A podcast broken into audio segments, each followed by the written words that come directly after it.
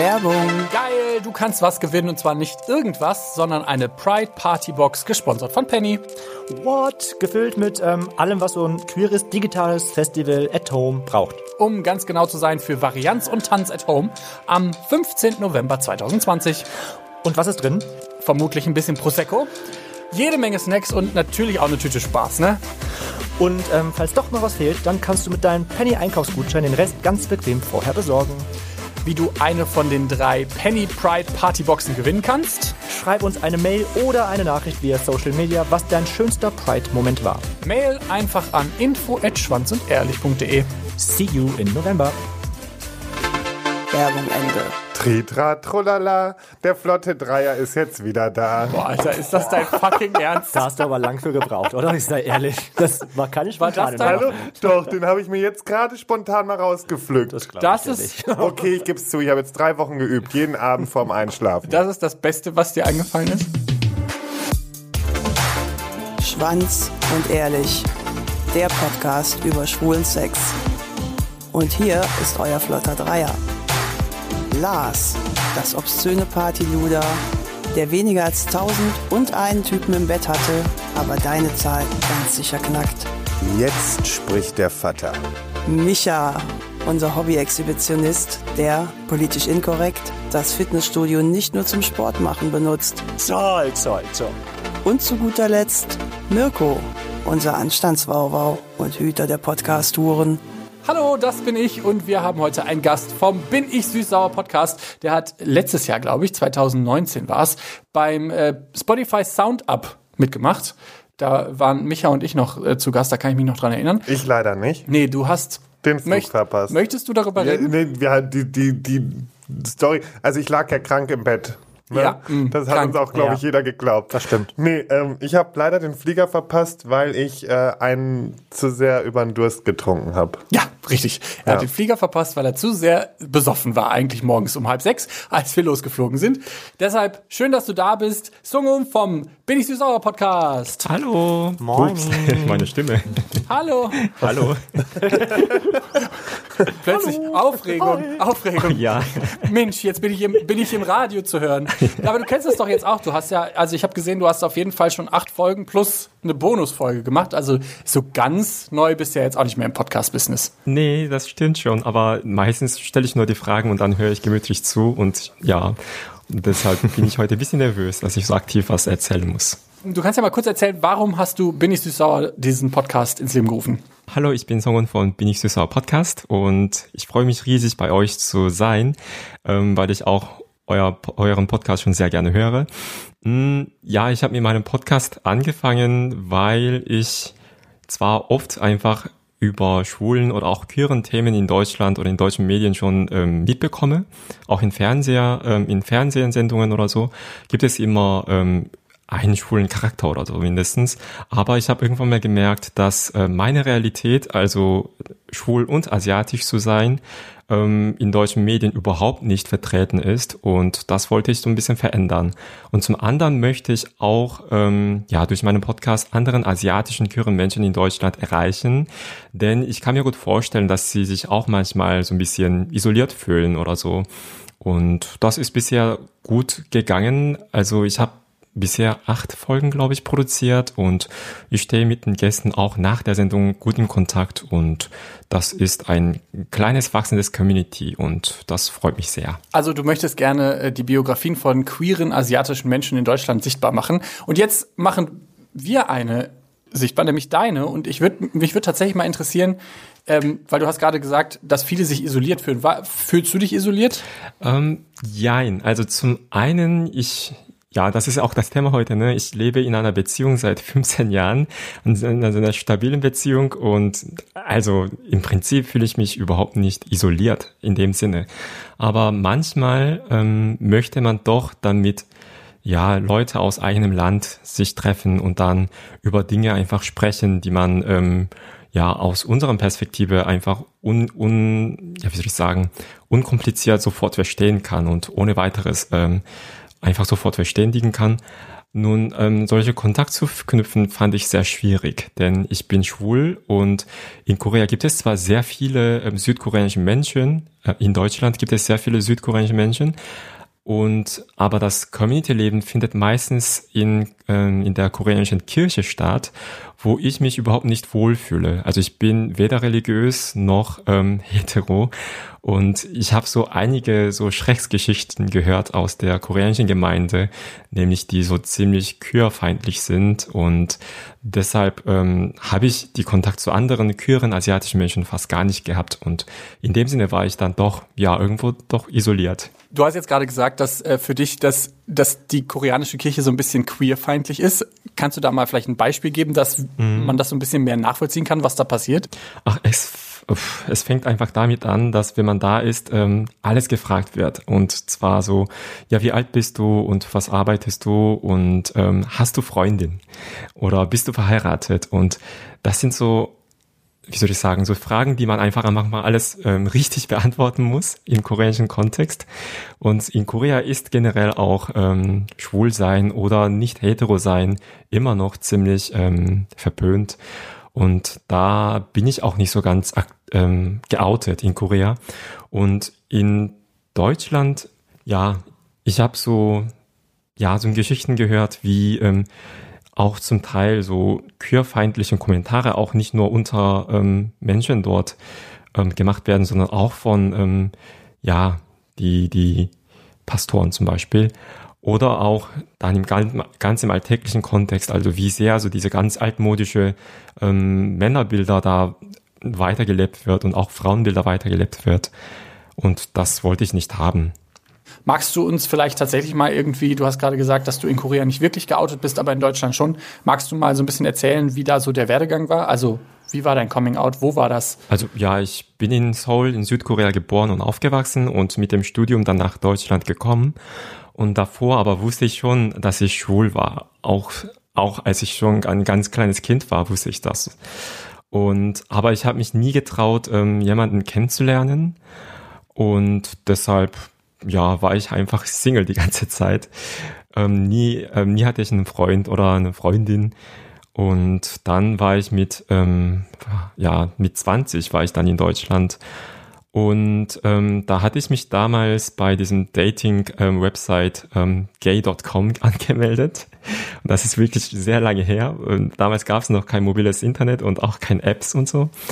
Und aber. Wie alt bist du jetzt? Ähm, ich bin sech, nee, ich bin 35 Jahre alt. Ja, okay. Ah, ja, okay. Aber gay.com kenne ich auch noch. Ich kenne noch gay.de, mhm. genau. Ah ja, gay.de, aber gay.com war doch dieses goldene Chat-Ding. Das sah immer so unseriös ja, aus, genau. ich irgendwie. Da, da, sah ein bisschen aus wie eine Escort. Ich hatte mich Angst, da anzumelden. Ah. Also, nee, das also ich konnte da überhaupt nicht irgendwie so unterscheiden, was was war. Ne? Ich habe also und das das erste, was mir ein, einfach aufgefallen, also eingefallen war, einfach im Suchmaschine einfach schwul und Deutschland zu googeln, glaube ich.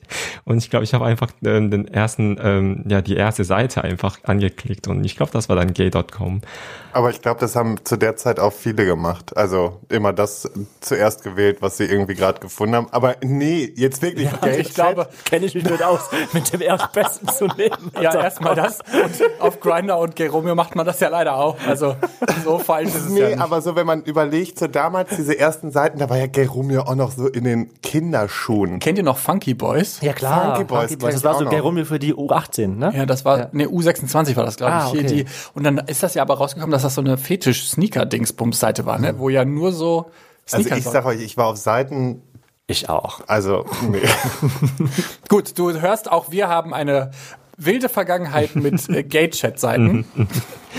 und dann hast du dich bei gay.com angemeldet und dann? Und dann bin ich mit jemandem ähm, aus der Stadt, wo ich war, auch tatsächlich ins Gespräch gekommen. Aber das Erste, was er mir gesagt hat, war, was machst du denn hier? Und ich meinte so, ja, ähm, ich komme aus Korea und ich wollte einfach jemanden kennenlernen, aber ich weiß nicht wo. Und er meinte, ja, dann geh doch zum Gay Romeo, weil hier ist nicht die richtige Seite für dich. Und dann habe ich das auch gemacht. Oh, wow. Krass. Ja, also das war die. Wollte der mit dir schlafen oder weshalb hattet ihr das gesagt? Keine Ahnung. Ähm, ich kann das nicht wirklich ähm, ja beurteilen. Und dann war ich einfach auf Gay Romeo und ähm, da habe ich mein Profil erstellt und dann habe ich ja innerhalb kürzesten Zeit super viele Nachrichten bekommen, aber allermeisten davon war super unangenehm, so so unkommentierte Dickpics und oder halt so super so fetischisierende Kommentare über mich. Und ich war so, das war so quasi meine erste Kontakt mit, mit der schwulen Welt in Deutschland. Ich war so sofort eingeschüchtert. Ja, ich wollte gerade fragen, weil du gerade fetischisier fetischisierende Nachrichten gesagt hattest, dass also quasi schon so, dass da spezifische Anfragen so, ich stehe nur auf Asiaten kamen oder so. Also sowas meinst du dann in die Richtung, ja? Ja, ja. Okay. Ich hoffe, das gehört, ja, gehört langsam ja, der. So, ich wollte schon immer einen Asiaten ah, okay. haben. Wow. Da, oh, wirklich, ich, wenn ich, wenn man über GR oder Grinder oder diese ganzen scheiß Kommentare in diesen Profilen reden. Das geht halt gar nicht, aber das gibt so lange schon auch. Ja, und es ist einfach sind wir, nur werden wir nicht schlauer es oder ist was ist einfach hier nur los? erbärmlich.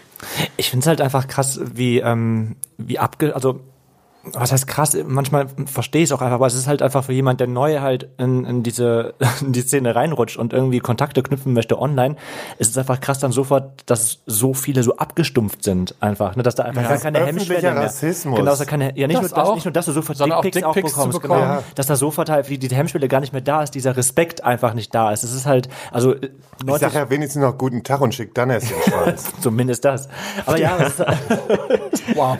aber ja, aber es ist halt, ich finde das schon, schon teilweise echt hart, wie, wie, wie abgestumpft manche einfach online sind. Das ist, ich glaub, Ja, vor für allen Dingen, Leute, ich hab- die neu reinkommen, echt super schwierig, die das nicht so, die mit sowas, nicht sofort sowas zu tun haben möchten einfach. Die Ja, nicht so und sind wie ich oder Lars. Ja, genau. Aber ich, was ich halt auch zum Beispiel, mein, also man kann ja zum Beispiel fragen, ey, wollen wir Dickpics tauschen oder Schwanzbilder oder XXX heißt, XXX-Bilder heißen Ja. die ja auf Gay Romeo. Ja.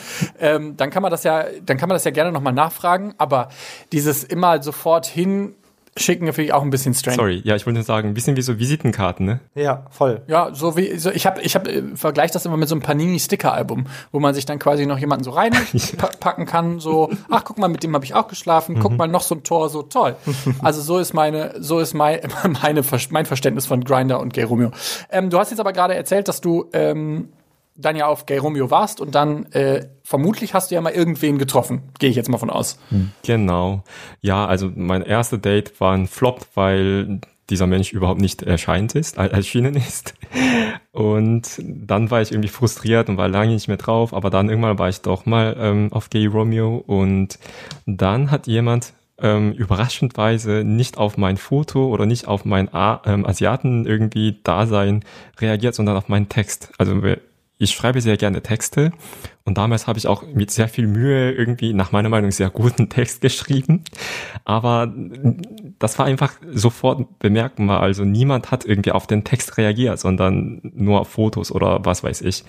Und dieser Mensch war der Erste, der überhaupt auf den Text irgendwie eingegangen war und einen Witz darauf, ähm, daraus gemacht hatte. Und wir hatten uns dann kennengelernt dann vor der Uni in seinem Café. Und das ist mein jetziger Partner. Das war quasi mein zweiter Date, aber der erste Date hat überhaupt nicht funktioniert, weil der Mensch überhaupt nicht aufgetaucht ist. Das zweite Date ist dann quasi hat direkt gefunkt und jetzt seid ihr 15 Jahre, hast du gesagt? Ja, bald, ja. 15 Krass. Jahre zusammen. Also, ich meine, das ist ja in schwulen Jahren schon gefühlt ein Das Leben. ist schon über eine Goldhochzeit. Das ist ja schon die Diamanthochzeit sozusagen. Ja, vor allen Dingen, mir fällt gerade ein, du, bist ja, also du hast ja eben gesagt, du bist 35, also bist du seitdem du 20 bist mit deinem Partner zusammen. Genau, ja. Das ist auch echt. Und das alles da habe ich, richtig, monogam. da hab ich einen richtigen Respekt vor, muss ich Also jetzt gerade und mal kurz wirklich sagen. komplett monogam, auch nicht mal irgendwelche Ausflüchte oder so. Nee, also ich- Also ich meine jetzt so Dreier oder so. nee, hatten wir tatsächlich nicht. Nein, mich interessiert das einfach nur, wirklich? weil ich mich ja freue, dass sowas auch wirklich funktionieren kann. Also Leute da draußen, hört es, es kann funktionieren. Ja, ich glaube, nee, ich finde das einfach nochmal schön, auch jetzt im Vergleich zur letzten Woche nochmal, äh, vor, vor zwei Wochen zu hören, dass es halt einfach so viele verschiedene Konzepte gibt, die auch aber alle funktionieren können. Also sowohl die, die, das Paar, was quasi mit 500 Leuten gleichzeitig schläft, als auch das Paar, was nur sich hat. Übrigens, da muss ich auch noch mal kurz was einwerfen, ne? denn ich wurde zu letzter Folge angeschrieben und Ja. anhand dieser Folge ähm, wurde ich wohl so oder habe ich wohl selber gesagt, dass ich es toll fände, jetzt eine offene Beziehung zu haben.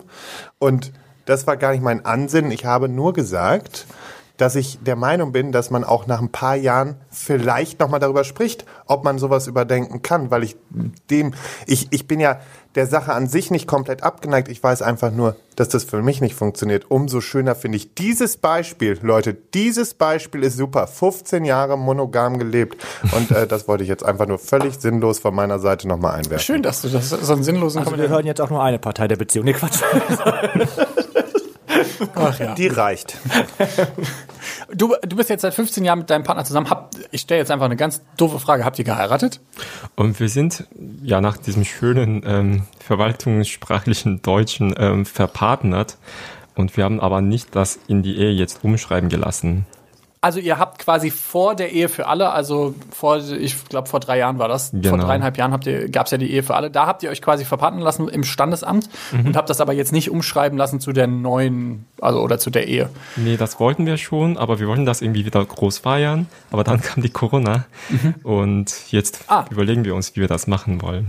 Ja gut, die äh, Corona, die kann uns gerne allen mal den gepflegten Buckel runterrutschen. Am Arsch lecken, um es um, um's genau um es auszusprechen. neudeutsch Ja. zu sagen, am Arsch zu lecken, weil die ist, die geht mir schon jetzt schon hart auf den Sack. Und das nach gerade mal, wie, was haben wir jetzt? Halbes Oktober. Ah, sieben Monate. Ja, ja. Nach sieben Monaten habe ich schon keinen Bock mehr auf die. Die kann gerne mal abhauen. Wir hatten ja quasi jetzt so ein bisschen darüber geredet, wie du deinen Partner kennengelernt hast. Ich hatte aber tatsächlich, wollte ich noch mal hören, ähm, wie dein Outing so vonstatten gegangen ist, weil du hattest gesagt, dass du das teilweise in Korea gemacht hattest und dann aber in Deutschland auch oder nicht. Und wenn ja, wie bist du damit umgegangen? Also in Korea war ich bis dahin nur bei einer guten Freundin von mir geoutet. Ähm, die war auch lesbisch, also wir waren quasi die, also ja, ja, das war einfach so ein ganz, klein, ganz kleines Geheimnis, ge, äh, nicht kleines, das war so ein geheimnisvollen Pakt mehr oder weniger. Ähm, und dann in Deutschland, ja, nachdem ich meinen jetzigen Partner, damals Freund, kennengelernt hatte, wollte ich natürlich das auch meinen Freunden damals auch erzählen. Und ich kann mich noch sehr gut daran erinnern, ähm, als ich damals ähm, meinem sehr guten Freund ähm, von mir ähm, ja per SMS das erzählt hatte, weil ich ständig einfach ähm, ja die Verabredung abgesagt hatte. Ich wurde immer so unzuverlässiger ähm, und aber ohne ganz genau erklären zu können, ja, warum, wo ich war und mit wem ich die Zeit verbracht habe und so. Und irgendwann mal dachte ich, ah, das ist einfach, das geht gar nicht. Ich muss einfach sagen, dass ich jetzt mit jemandem zusammen bin.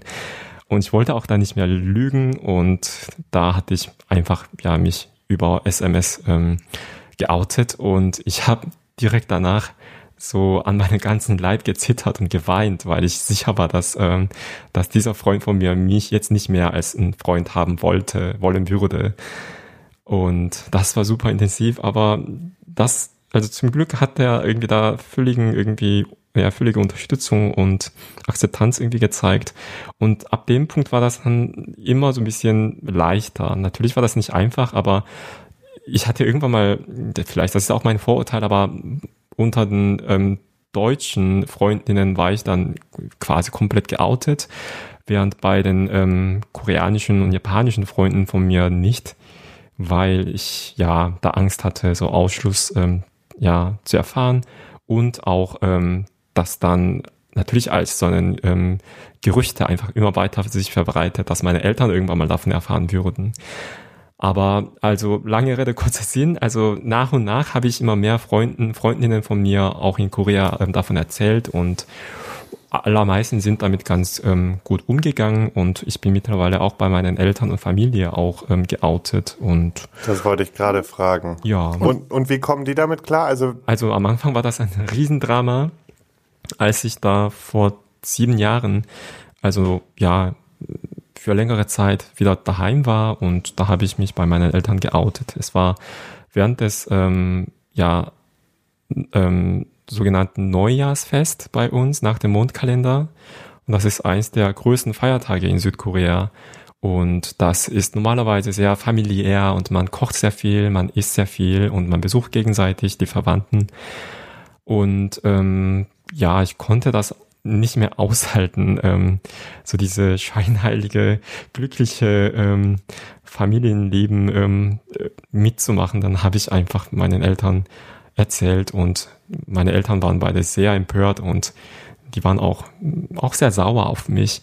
Und ja, Und dann hat meine Mutter auch, ja, sie hat dann seitdem quasi eine Woche lang so jeden Morgen, jeden Abend einfach immer geweint. Und ich bin aufgewacht morgens, ähm, weil meine Mutter an meinem Bett saß und dann ge geheult hat zum Beispiel. Und mein Vater wollte mich überhaupt nicht sehen.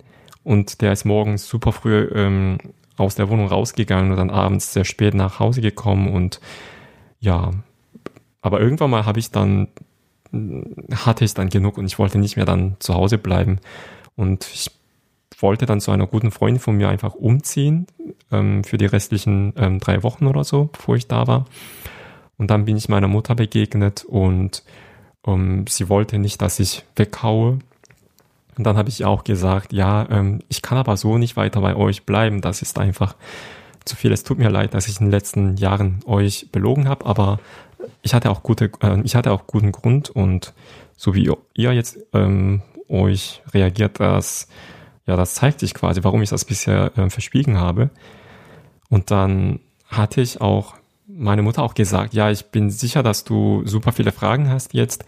kannst alles einfach stellen, ich beantworte sie alle, aber bitte einfach hör damit auf, ähm, jeden Morgen zu heulen und mir Dinge vorzuwerfen oder mir zu sagen, dass das alles ihre Schuld sei, also sie ist buddhistisch, also ihre Schuld ihrer Karma sei. Und wir sollten das irgendwie wiedergut machen, indem wir beide ähm, hiesiges Leben ähm, verlassen und stattdessen uns dem Buddhismus ähm, total widmen und so. Und dann hatten wir sehr intensives Gespräch. Also schon sehr krasse Ansichten. Ja. Ja, total. Und dann hatten wir so drei Stunden lang oder so unterhalten. Sie hat wirklich alle Fragen gestellt und ich habe sie wirklich alles ganz offen und ehrlich geantwortet. Und danach war sie halt beruhigter. Und Sie hatte damals auch ähm, wegen, anderer, wegen einer anderen Geschichte eine Therapeutin gehabt und bei, bei ihr hat sie überraschendweise auch ähm, von mir erzählt.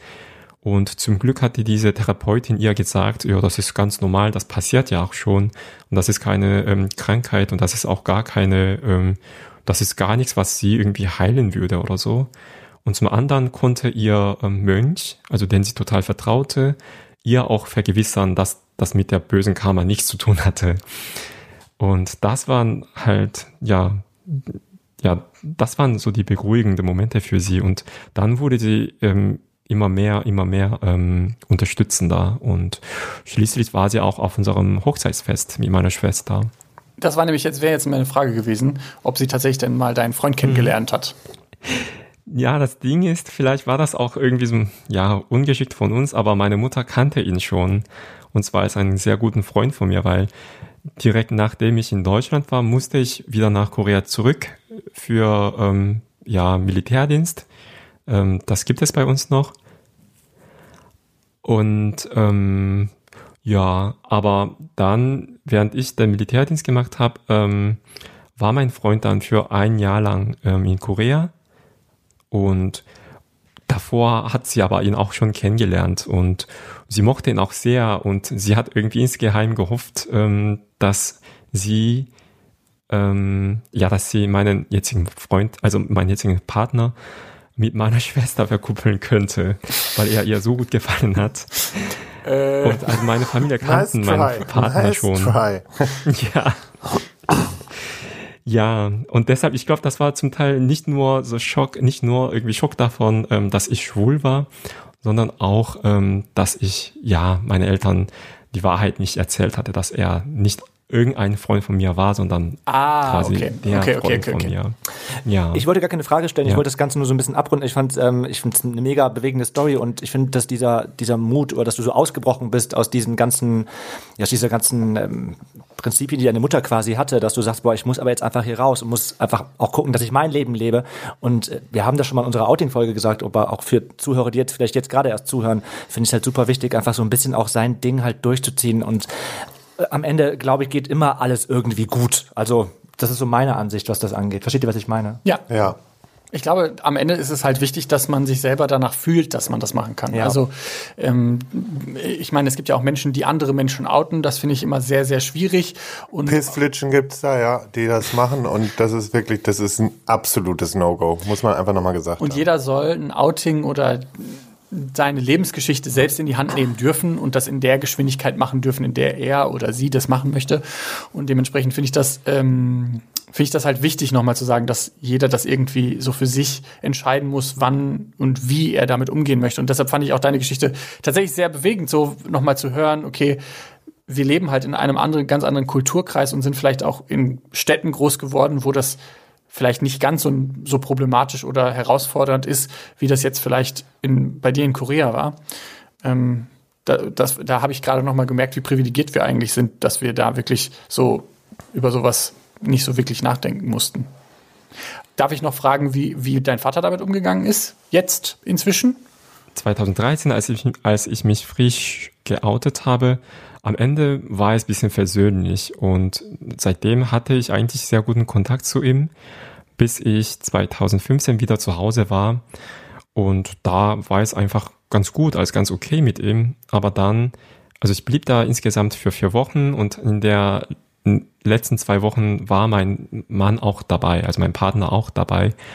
Und als mein Mann da war, war mein Vater einfach total überfordert und der hat an, am Ende einfach mir Dinge gesagt, die sehr, sehr verletzlich waren und aufgrund dessen ich dann entschlossen habe, okay, ich brauche einfach Abstand ähm, zu ihm und ich ja stehe jetzt nicht so zu einem engen Kontakt ähm, zu ihm derzeit. Das ist natürlich mega schade, dass das halt auch vor allen Dingen, wenn das halt erst so angenommen wurde, und durch sowas dann irgendwie nochmal ein bisschen zerrüttet wird. Also klar, man muss den Eltern ja auch immer die Möglichkeit geben, sich damit irgendwie erstmal anzufreunden, mit dem Gedanken auch klarzukommen. Aber ähm, ja, wenn das dann anhält, dann ist es halt umso dramatischer, finde ich, ehrlich gesagt. Und das, das tut mir sehr leid.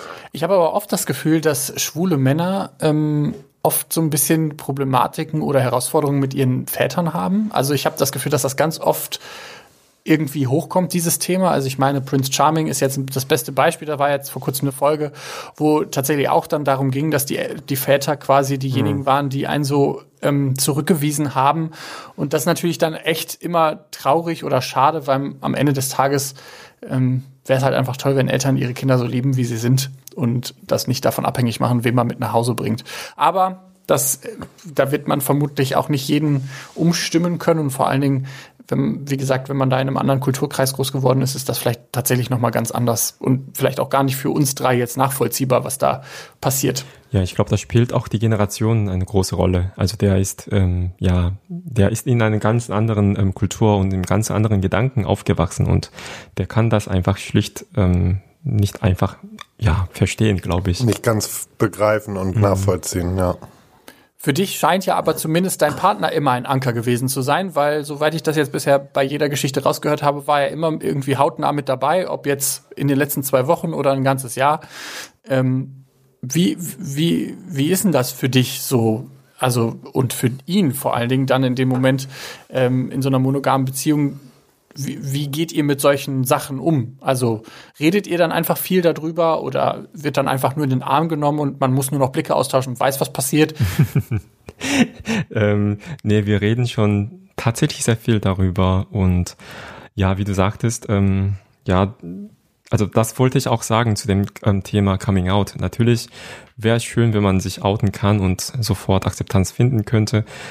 Aber was man auch davor haben soll oder ja versuchen soll zu haben, ist einfach eine unterstützende ähm, Struktur. Also sprich ähm, Familie, also Freundinnen äh, oder Freundeskreis in einer anderen Stadt, eigene Wohnung oder eigenes Einkommen, weil ohne das einfach sich bei den Eltern zu outen und dann rausgekickt zu werden, das ist alles außer Spaß. Und ich hatte zum Glück ähm, ja in Deutschland meine zweite Familie gefunden, quasi bei meiner Schwiegerfamilie. Und nochmal zum Thema Unterstützung in der Beziehung. Ähm, ja, wir reden sehr viel darüber und äh, überraschendweise zeigt er viel mehr Verständnis über meine Eltern als ich, weil das Thema belastet mich sehr und ich bin da auch sehr emotional, wenn es um meine Eltern geht, denn kommen sehr viele andere Momente und Gedächtnisse, wo ich denke, ja, aber sie waren auch blöd zu mir und ich musste alles mitmachen und dann verliere ich halt auch so gewissermaßen so ja, auch von, me von meiner Seite Akzeptanz gegenüber meinen Eltern. Und da ist mein Partner sehr, ähm, wie soll ich sagen, fast versöhnlich und er sagt, ja, ähm, das stimmt schon, aber ähm, ich sehe das so und so und deine Eltern ähm, haben da auch Schwierigkeiten und das hilft mir auch, ähm, meine Eltern dann doch zu verstehen, zum Teil. Und aber wegen ähm, Blickaustausch und sofort ähm, verstehen, das klappt natürlich nicht auch in einer Beziehung, ähm, die 15 Jahre alt ist, sondern manchmal fällt es einem einfach schwer, Dinge anzusprechen. Auch wenn es so banale Dinge wäre, irgendwie, ja, wie man die Wäsche ordentlich, keine Ahnung, in die Waschmaschine reintut oder. Wie tut man denn die Wäsche ordentlich in die Waschmaschine rein? hm? Wie tut man denn die Diese Wäsche? typischen Themen, über die man sich über Jahre aufregen Ja. kann, die sich nie. Aber wie macht man denn jetzt die Wäsche richtig in die Waschmaschine? Nach Farben sortieren. Ah, okay. Ja, ähm, aber zuerst mal ne, die Hosentasche einfach ausleeren. Ne? Oh, Klassiker, Klassiker. Ja, Die, ja. die Hosentaschen ausleeren. Ja, aber ne, von solchen kleinen banalen Dingen bis zum ähm, meinen emotionalen Turbulenz wegen Coming Out und meinen Elternproblemen, ähm, er bekommt natürlich vieles mit, vor allem wenn es mir nicht gut geht oder so, aber dennoch das anzusprechen, ähm, ähm, kostet mir auch jedes Mal überraschenderweise so Mut. Also nicht, weil mein Partner ähm, nicht zuhört oder so, sondern einfach, ich brauche einfach für mich so immer ein bisschen kleine Überwindung. Und ja, auch in so einer Beziehung. Ähm, manchmal habe ich den Eindru- Eindruck, dass man, je älter die Beziehung ist, desto mehr Mühe machen soll, ähm, Dinge anzusprechen, weil ganz frisch in der, äh, frisch verliebt ähm, will man einfach alles von den anderen erfahren und alles auch erzählen. Und aber ab gewissen Zeitpunkt denkt man, dass man ja über seinen Partner alles ähm, alles wissen würde, aber man verändert sich auch ständig und es passiert Menge auch in, in dem inneren Leben, aber auch in anderen Kontexten, im Beruf oder auch in der eigenen Familie.